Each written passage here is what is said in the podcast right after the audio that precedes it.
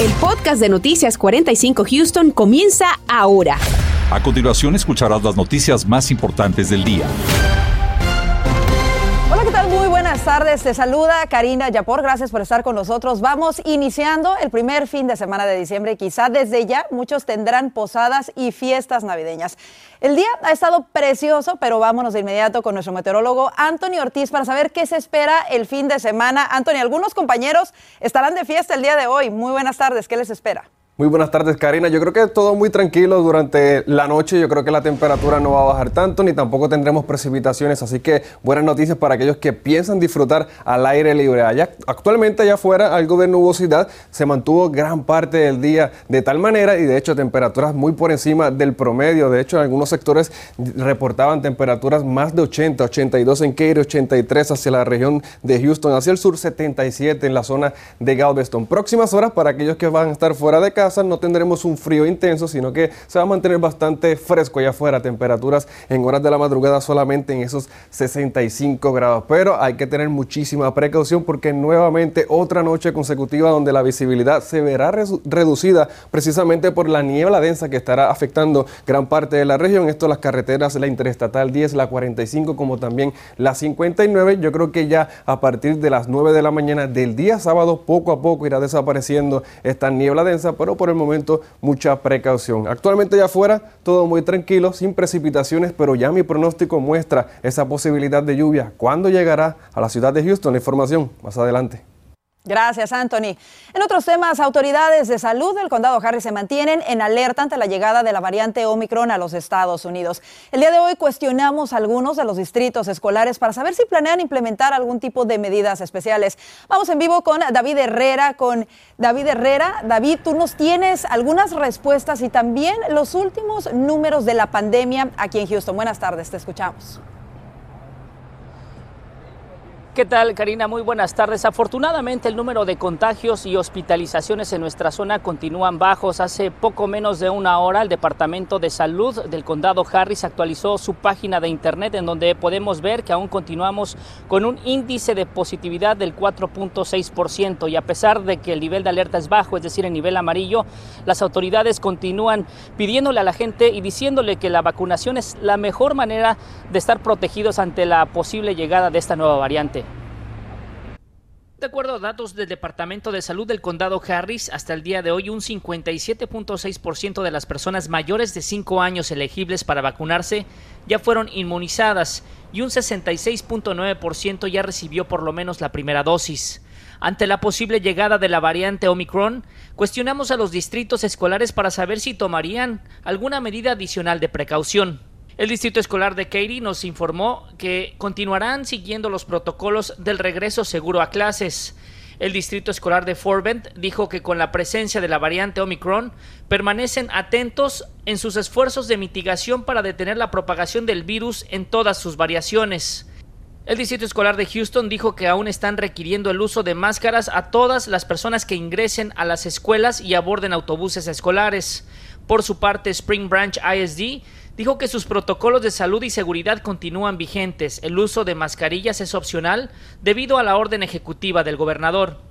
Por otro lado, consultamos al pediatra Martín Judovich en busca de la mejor recomendación para los padres. Desde luego que desde que se ha escuchado que viene una nueva variante del virus de COVID-19 y que puede ser muy peligroso, se les recomienda inmediatamente que vayan y vacunen a sus niños y a ellos mismos de los que no se han vacunado lo más pronto posible, porque esto nos va a defender de ese virus o de esos cambios que van a atacar a aquellos que no están vacunados, son los que generalmente acaban en el hospital.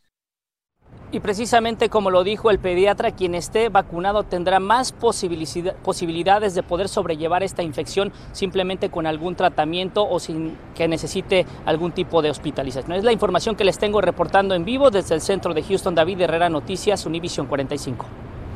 Gracias, David.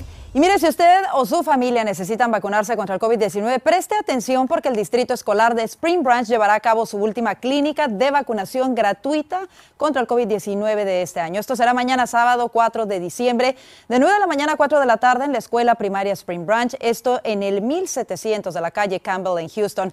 Será para todos los miembros de la comunidad elegibles, incluyendo niños de 5 años en adelante. Tendrán primeras y segundas dosis de la vacuna de Pfizer, dosis de refuerzo y vacunas para niños de cinco años en adelante y no se requiere cita. Y a partir del próximo lunes, el Centro para el Control y Prevención de Enfermedades requerirá a todos los extranjeros que intenten ingresar al país presentar un resultado negativo de la prueba del COVID-19 realizada dentro de un margen de 24 horas previo al viaje. Anteriormente, los viajeros que fueron completamente vacunados tenían un margen de tres días previo al viaje para realizarse la prueba y presentar el resultado negativo.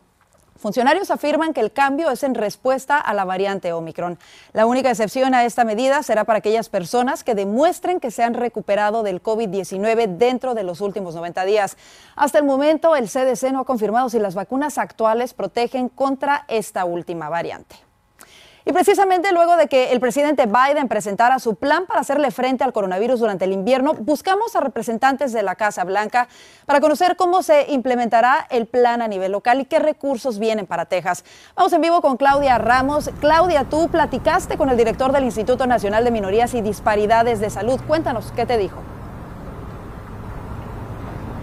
Bueno, Karina, primero que nada, el presidente Biden busca mantener esa apertura económica y social que hemos visto en estos últimos meses y para eso presentó precisamente este plan de invierno contra el coronavirus que incluye varias medidas, entre ellas ampliar ese mandato federal del uso de mascarillas en aeropuertos y otros espacios de transporte público como serían aviones y autobuses. También busca pues también hacer medidas más estrictas para viajeros internacionales, incluyendo estadounidenses y sobre sobre la campaña de vacunación dijo que quiere que todos los adultos se pongan esa vacuna de refuerzo y también que haya vacunas para mayores de 5 años y también ampliar la, accesibilidad de pruebas de coronavirus. sobre todo ese tema tuve la oportunidad de hablar con el director del Instituto Nacional de Minorías y Disparidades de Salud, a quien le pregunté cuántos de estos recursos vendrán a Texas, cómo se comunicarán con autoridades de salud locales para saber cómo todo esto funcionará y no dio una respuesta específica, dijo que la mejor herramienta que tenemos en estos momentos para la pandemia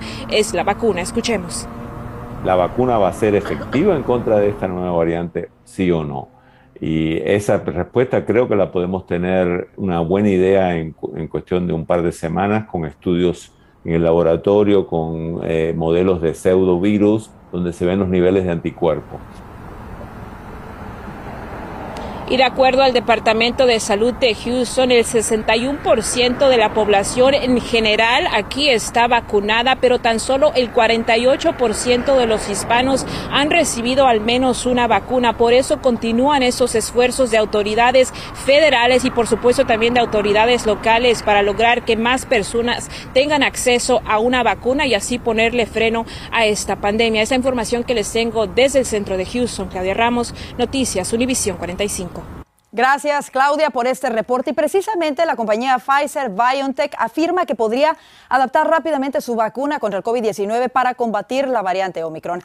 El director ejecutivo de BioNTech, Ugur Sahin, dijo que toma alrededor de 100 días desarrollar y distribuir una nueva vacuna. Sin embargo, aún es demasiado temprano para saber si se requiere una versión modificada. Por ejemplo, en el caso de la variante Delta no hubo necesidad de modificar la vacuna.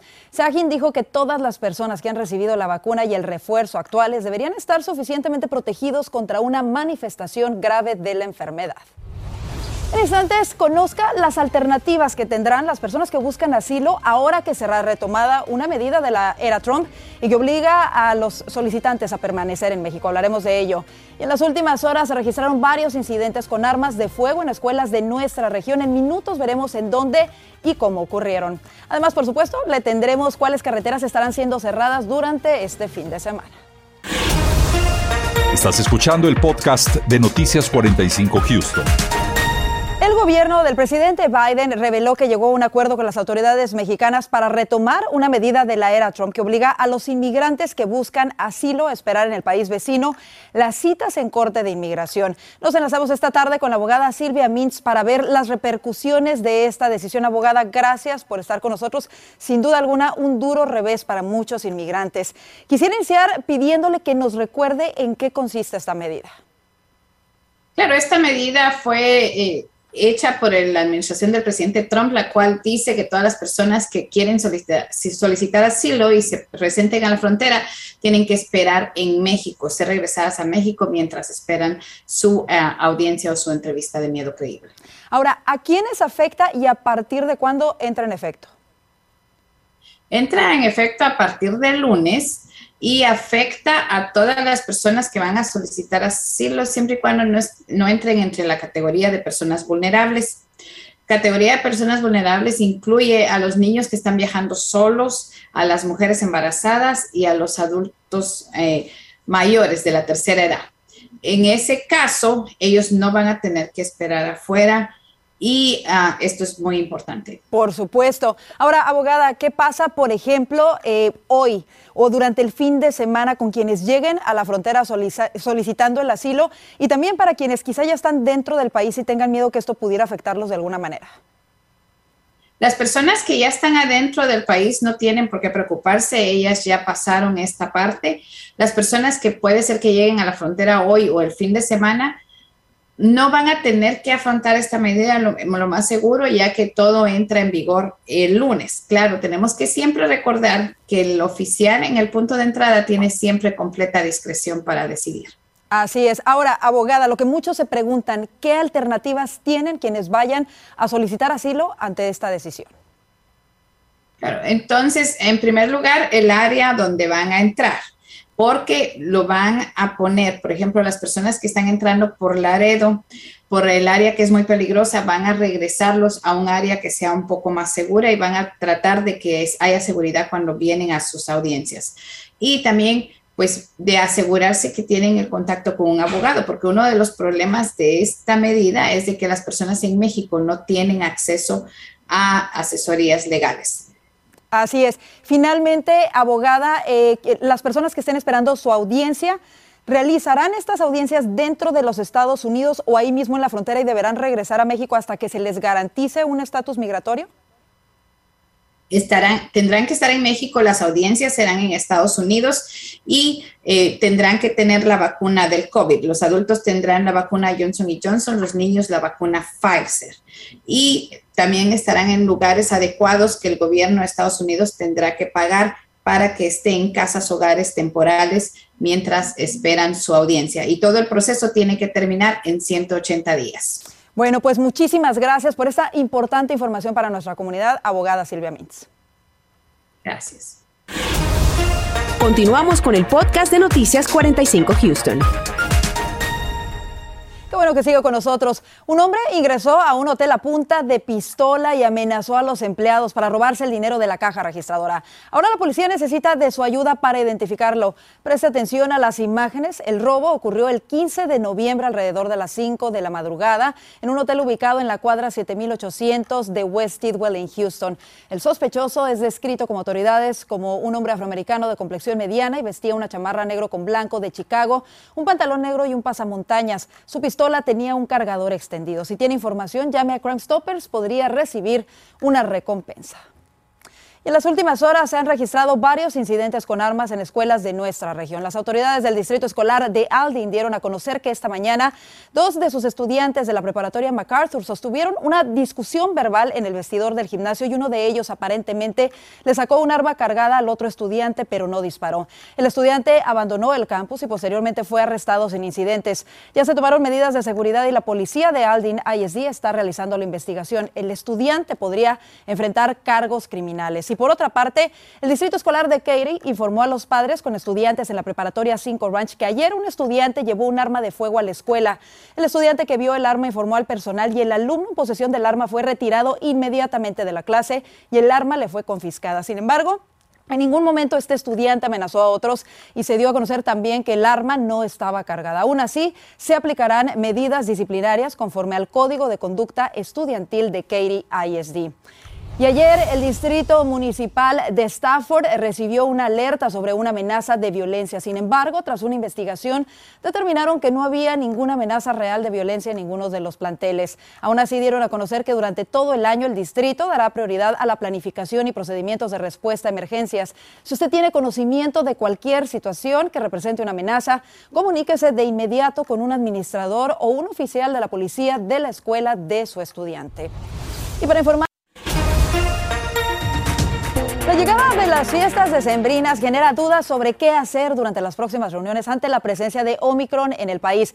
Esta noche en edición nocturna un doctor nos dirá qué medidas debemos tomar al convivir con nuestros familiares y amigos. Te esperamos. Y así se muestra el cielo en la ciudad de Houston con nubosidad, pero también colorido por ese atardecer y lo hace con temperaturas que se mantienen actualmente solamente en los 77 grados y en las próximas horas, según vaya cayendo la noche, la madrugada, temperatura mínima pudiéramos tenerla solamente en ese rango de los 60, 66 pudiera ser la mínima aquí en nuestra ciudad de Houston, pero precaución en la madrugada, si toma la carretera tendremos niebla densa a través de la región, así que tenga mucha precaución al conducir, reduzca la velocidad y guarde la distancia en los vehículos y les digo desde ya que el lunes tendremos el paso de un frente frío, actividad de lluvia, pero también un descenso en las temperaturas en la ciudad espacial. Karina. Bueno, al menos nos da tiempo de lavar los suéteres durante el fin de semana, Anthony. Y bueno, así llegamos al final del noticiero. Gracias por habernos acompañado. Lo dejamos con Noticiero Univisión. Recuerda, tenemos una cita a las 10 en edición nocturna. Gracias por escuchar el podcast de Noticias 45 Houston. Puedes descubrir otros podcasts de Univision en la aplicación de Euforia o en univision.com diagonal podcast.